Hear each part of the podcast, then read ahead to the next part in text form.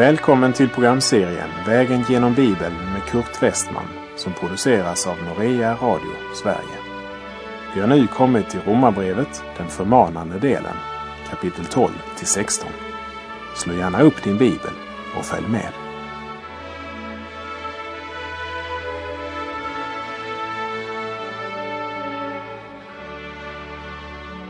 I Romarbrevets tolfte kapitel så talade Paulus om att vi inte skulle anpassa oss efter denna världen.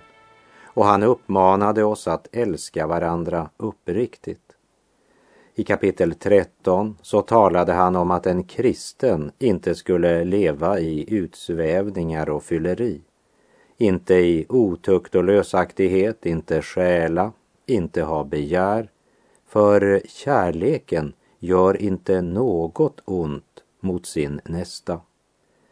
Det vill säga när han nu i kapitel 14 talar om principen för individualitet och tolerans så gör han det med kapitel 12 och 13 som bakgrund. Kapitel 14 innehåller en dristig etisk vägledning som verkligen är rena giftet för fariseisk lagträldom men som är frigörande för den gemenskap som består av frälsta syndare. Vi ska alltså inte kräva av andra kristna att de ska ha precis samma syn på alla dessa adiafora som vi själva har. När det gäller det vi kallar adiafora det vill säga sånt som Guds ord varken befaller oss att göra eller förbjuder oss att göra. I sådana frågor visar Paulus mycket stor tolerans. Och här talar Paulus om personlig övertygelse. Romarbrevet 14, vers 5 och 6.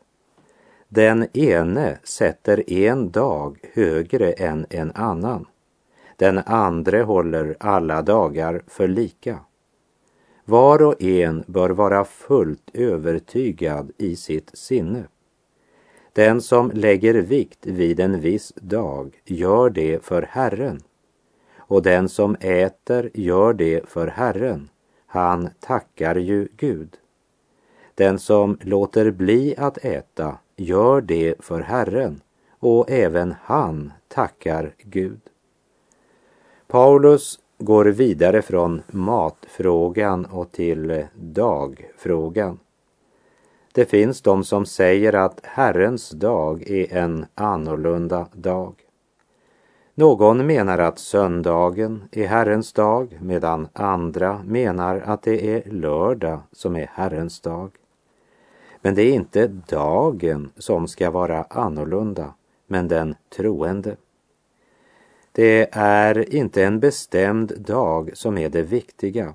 Paulus säger i Kolosserbrevet 2, vers 16 och 17.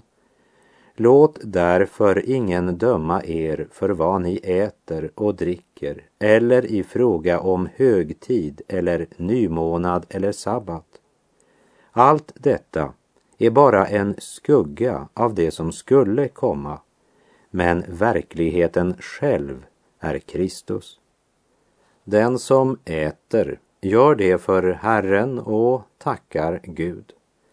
Den som inte äter gör det för Herren och även han tackar Gud.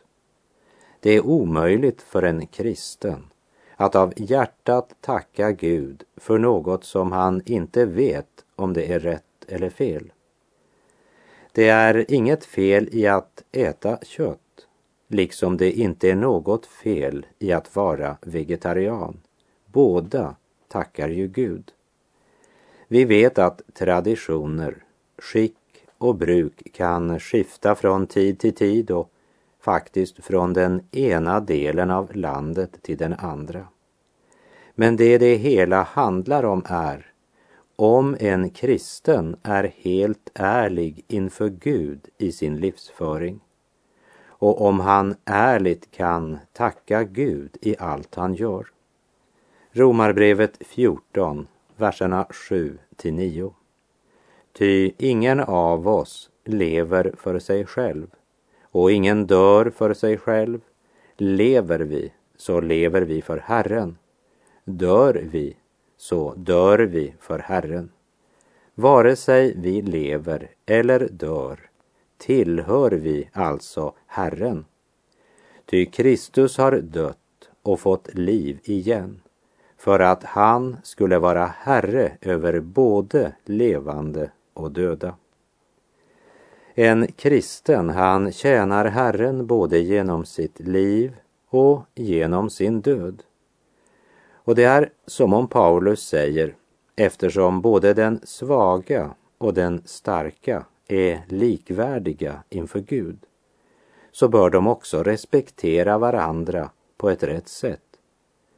Paulus har aldrig hävdat att den starkes samvete är ett tecken på att han har en bättre tro. Den är inte bättre, bara annorlunda. Ta till exempel en man som Daniel. Han tillhör alltså det svaga eftersom han inte åt kött. Men ingen vill väl säga att Daniel hade en svag tro. Därför må du inte frestas att döma en annan, men inte heller frestas att kompromissa med ditt eget samvete. Var och en bör vara fullt övertygad i sitt hjärta. Ingen av oss lever för sig själv. En kristen kan inte leva sitt liv skild från Kristus. Antingen så lever du och då lever du för honom. Och om du dör, dör du till honom. Att leva rätt som en kristen avgörs inte av vad som står på middagsbordet, men av om vårt liv i allt levs inför honom. Det är det det handlar om. Det viktigaste för Paulus var alltid tron och hans personliga förhållande till Gud. Och när Paulus talar om att vi inte ska döma varandra så menar han att den som äter kött må inte inbilla sig att hans tro är starkare. Och den som inte äter kött må inte heller inbilla sig att han därför skulle stå i ett rättare förhållande till Gud på grund av det. Om jag är vegetarian ska jag inte döma en broder som äter kött. För det är en fråga som verkligen är adiafora.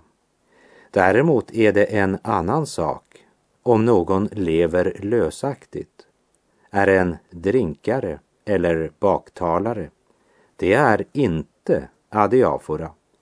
För där är Guds ord mycket klart. Hör bara vad Paulus säger i Första Korinterbrevet 5, vers 9–11. I mitt brev till er skrev jag att ni inte skulle ha något att göra med otuktiga människor. Jag menade inte alla otuktiga här i världen, inte alla giriga och utsugare och avgudadyrkare. Då måste ni ju lämna världen. Jag skriver nu till er att ni inte ska umgås med någon som kallas broder om han är otuktig, girig eller avgudsdyrkare, förtalare, drinkare eller utsugare. Inte heller ska ni äta tillsammans med en sådan. Vid ett sådant tillfälle är det alltså inte frågan om vad som står på bordet. Men det är frågan om ditt förhållande till Gud när du sitter vid bordet. Du kan vara syndig när du äter kött och du kan vara syndig när du låter bli att äta kött. Paulus önskar rikta blicken bort från middagsbordet och till det som fyller vårt hjärta. I Paulus liv är det Kristus som sitter på tronen. Kristus är den som har herradöme i Paulus liv. Och Kristi död och uppståndelse är begrundelsen för att han har makt att utöva herradöme över både levande och döda.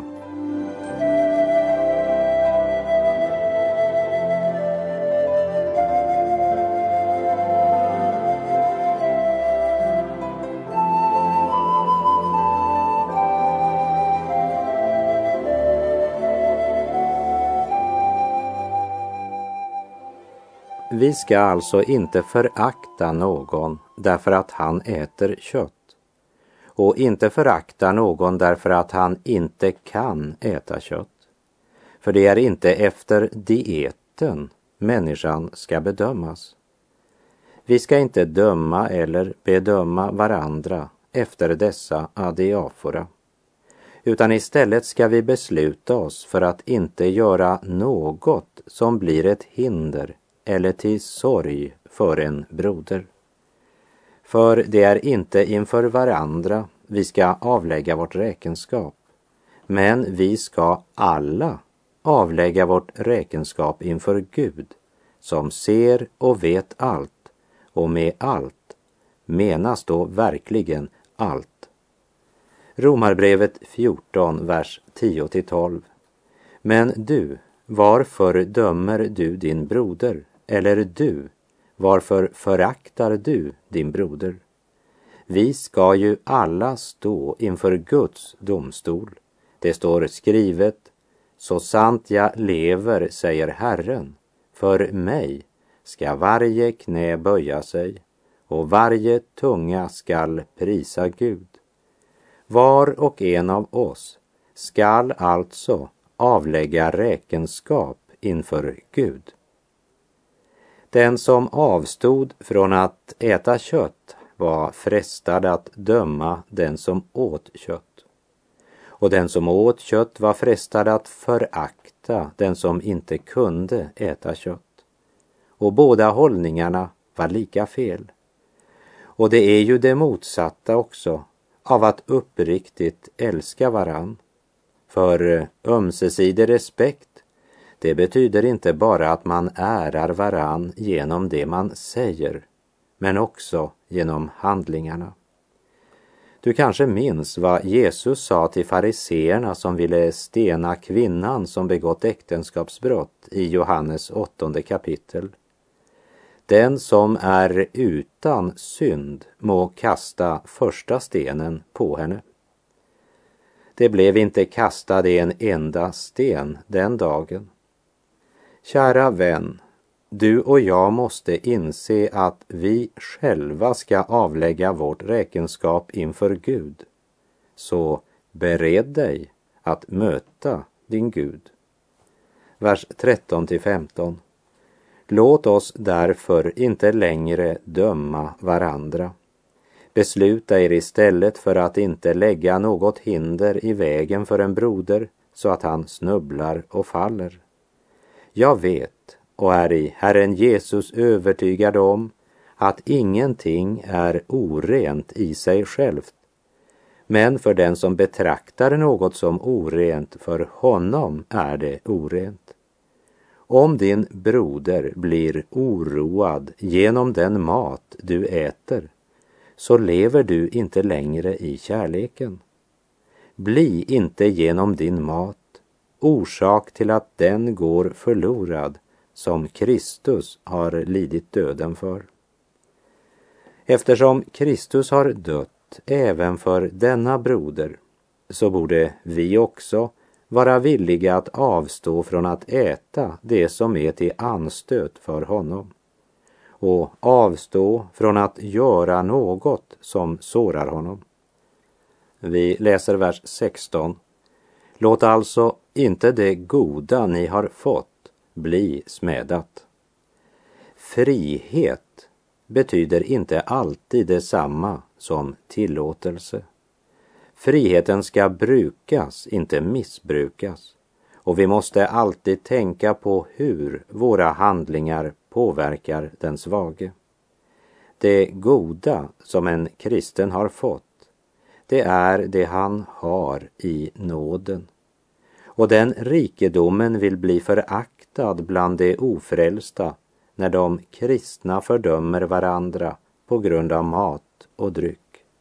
Vers 17. Ty Guds rike består inte i mat och dryck utan i rättfärdighet och frid och glädje i den helige Ande.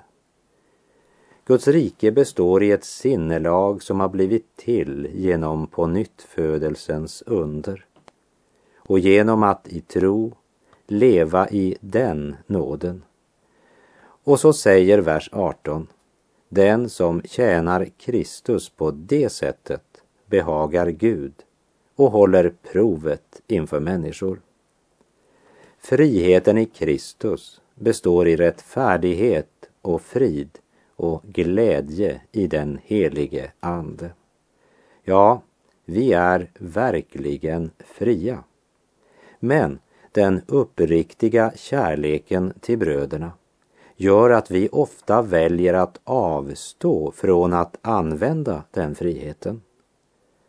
Ska det ske en rätt mognad i vårt andliga liv är det viktigt att inte göra något som vi inte gör med full inre överbevisning. Och med det så har vi inte fråntagit de svaga deras ansvar. För de ska be om visdom, om andligt ljus, om växt i sitt liv, så att det verkligen är i Herren de växer vidare istället för att göra adiafora-frågor till en huvudsak. För båda parter så är det inte om de äter eller inte äter som är det viktiga, utan huvudsaken det är att de i allt är uppriktiga inför Gud. För där det praktiseras, där kommer den starke att med glädje i kärlek ta sig an den svage. Och det är kristen frihet och glädje i den helige Ande.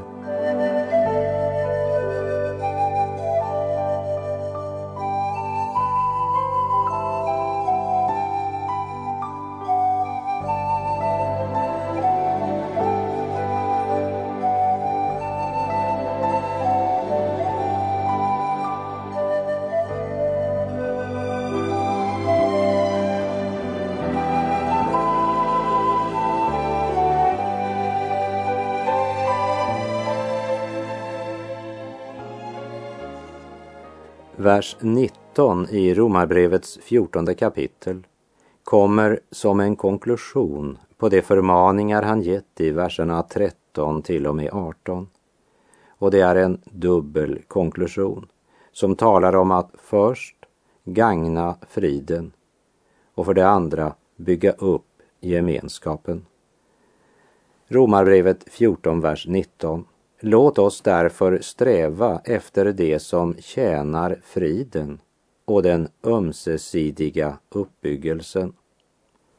Jag ska alltså lägga vind på att undvika mat och dryck som kan såra min broder eller syster.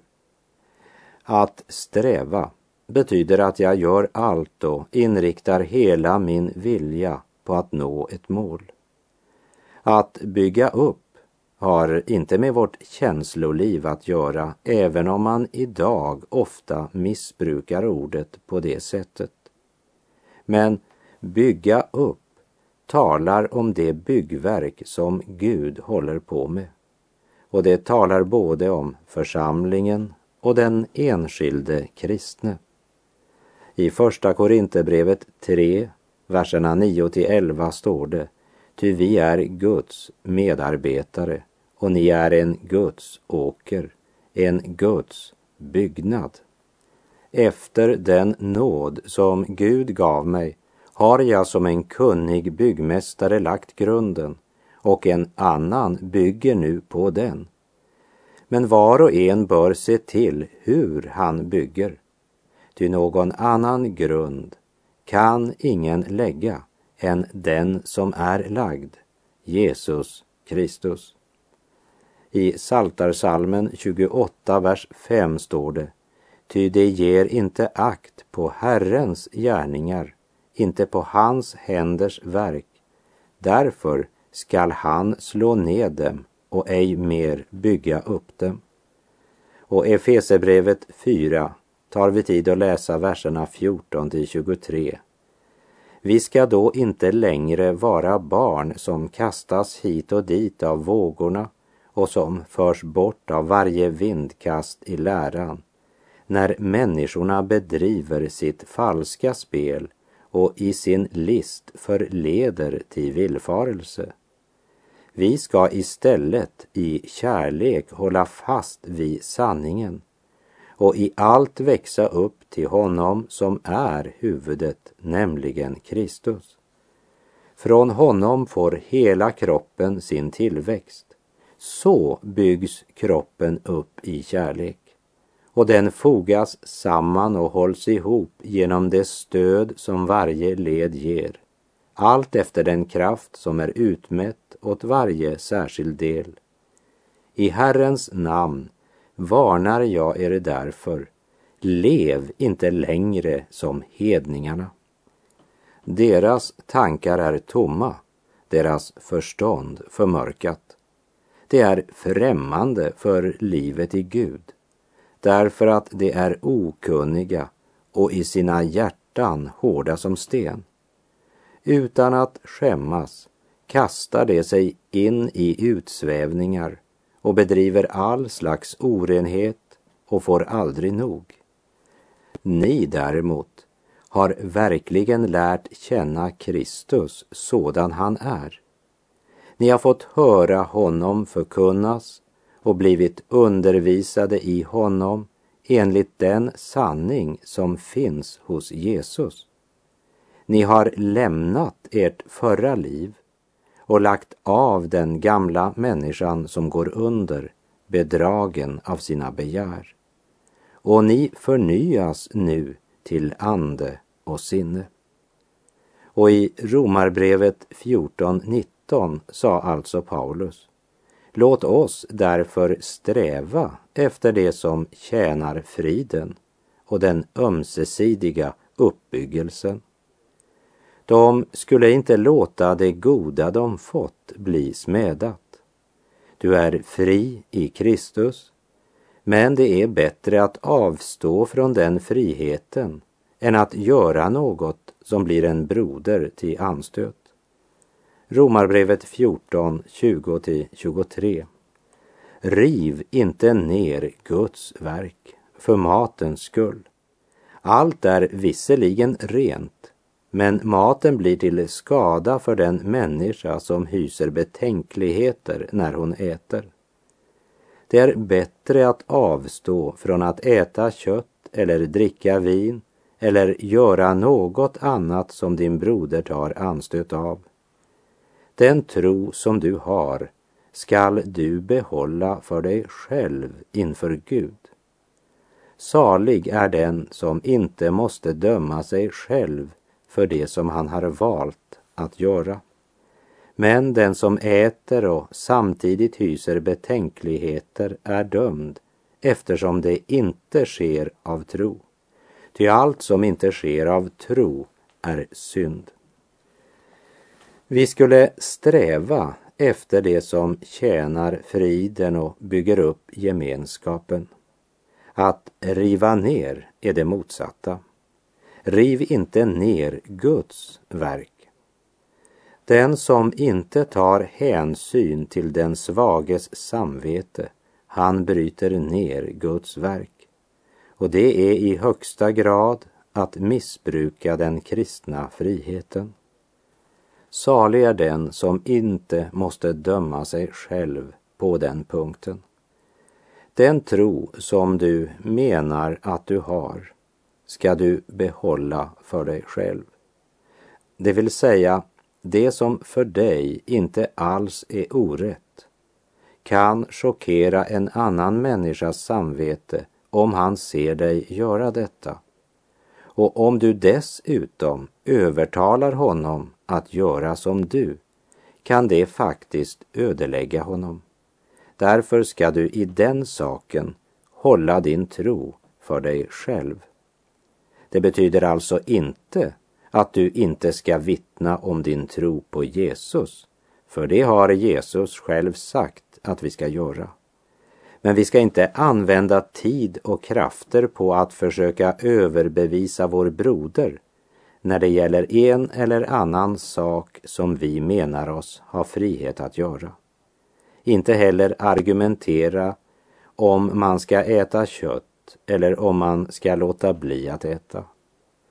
Den tro jag har angående mat, den ska jag behålla för mig själv. För det är inte det som står på middagsbordet jag djupast sett lever av. För människan lever inte bara av bröd, men det är Jesus som är livets bröd. Jesus själv säger i Johannes 6, 51-53, Jag är det bröd som ger liv. Det bröd som har kommit ner från himlen. Den som äter av det brödet ska leva i evighet. Och det brödet jag ger är mitt kött för att världen ska leva. Judarna började då tvista med varandra och säga, hur kan han ge oss sitt kött att äta? Jesus svarade, Amen, amen säger jag er. Om ni inte äter Människosonens kött och dricker hans blod har ni inte liv i er. Och när Jesus hade sagt det då sa många av hans lärjungar, det här är ett hårt tal. Vem står ut med att höra det? Ingen har en sådan kärlek som Jesus, men ingen är heller så sann som Jesus. Och den gudomliga sanningen, den upplevs hård av den fallna människan. Hon står helt enkelt inte ut med den. Låt oss koncentrera oss om Kristus, inte om mat och dryck. Och låt oss be om nåd att aldrig missbruka vår underbara kristna frihet. Och låt oss be om att ingen broder eller syster tar skada av ditt eller mitt vänskap. Låt oss därför sträva efter det som gagnar friden och det som bygger upp gemenskapen. Riv inte ner Guds verk. Och med det så är vår tid ute och jag får säga tack för den här gången. Må Herren ge dig nåd att aldrig missbruka din kristna frihet, men leva ärligt och sant inför Gud så att det gagnar friden både i ditt hjärta och i dina trossyskons hjärtan. Det bygger upp gemenskapen. Herren vare med dig. Må hans välsignelse vila över dig. Gud är god.